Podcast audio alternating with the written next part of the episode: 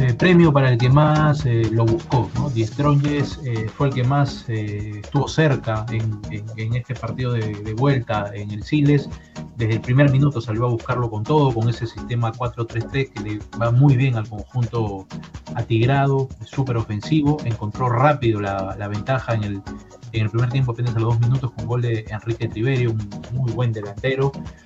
Pero lo que fue un común denominador en, en esta llave, ¿no? las defensas no fueron de las mejores y rápidamente también lo, lo empató Universidad Católica con el panameño Ismael Díaz a los 7 minutos. Tras ello, lo de Católica fue simplemente esperar en su campo, eh, agruparse bien y tratar de salir rápido con eh, balonazos largos para los atacantes. Mientras que Die se preocupó más por elaborar el juego, tuvo mucho control eh, del esférico, de la pelota, sacada siempre con, con bastante claridad por Luciano Ursino desde, digamos, delante de los zagueros centrales.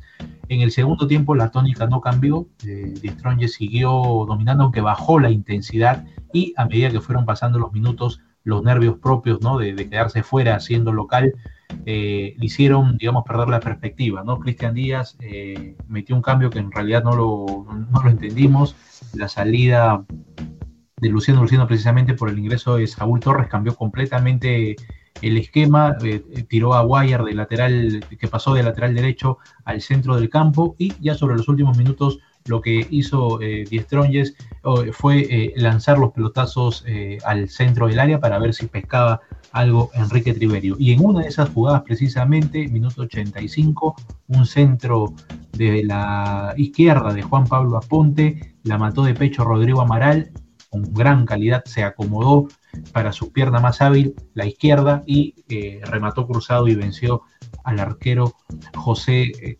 Cárdenas.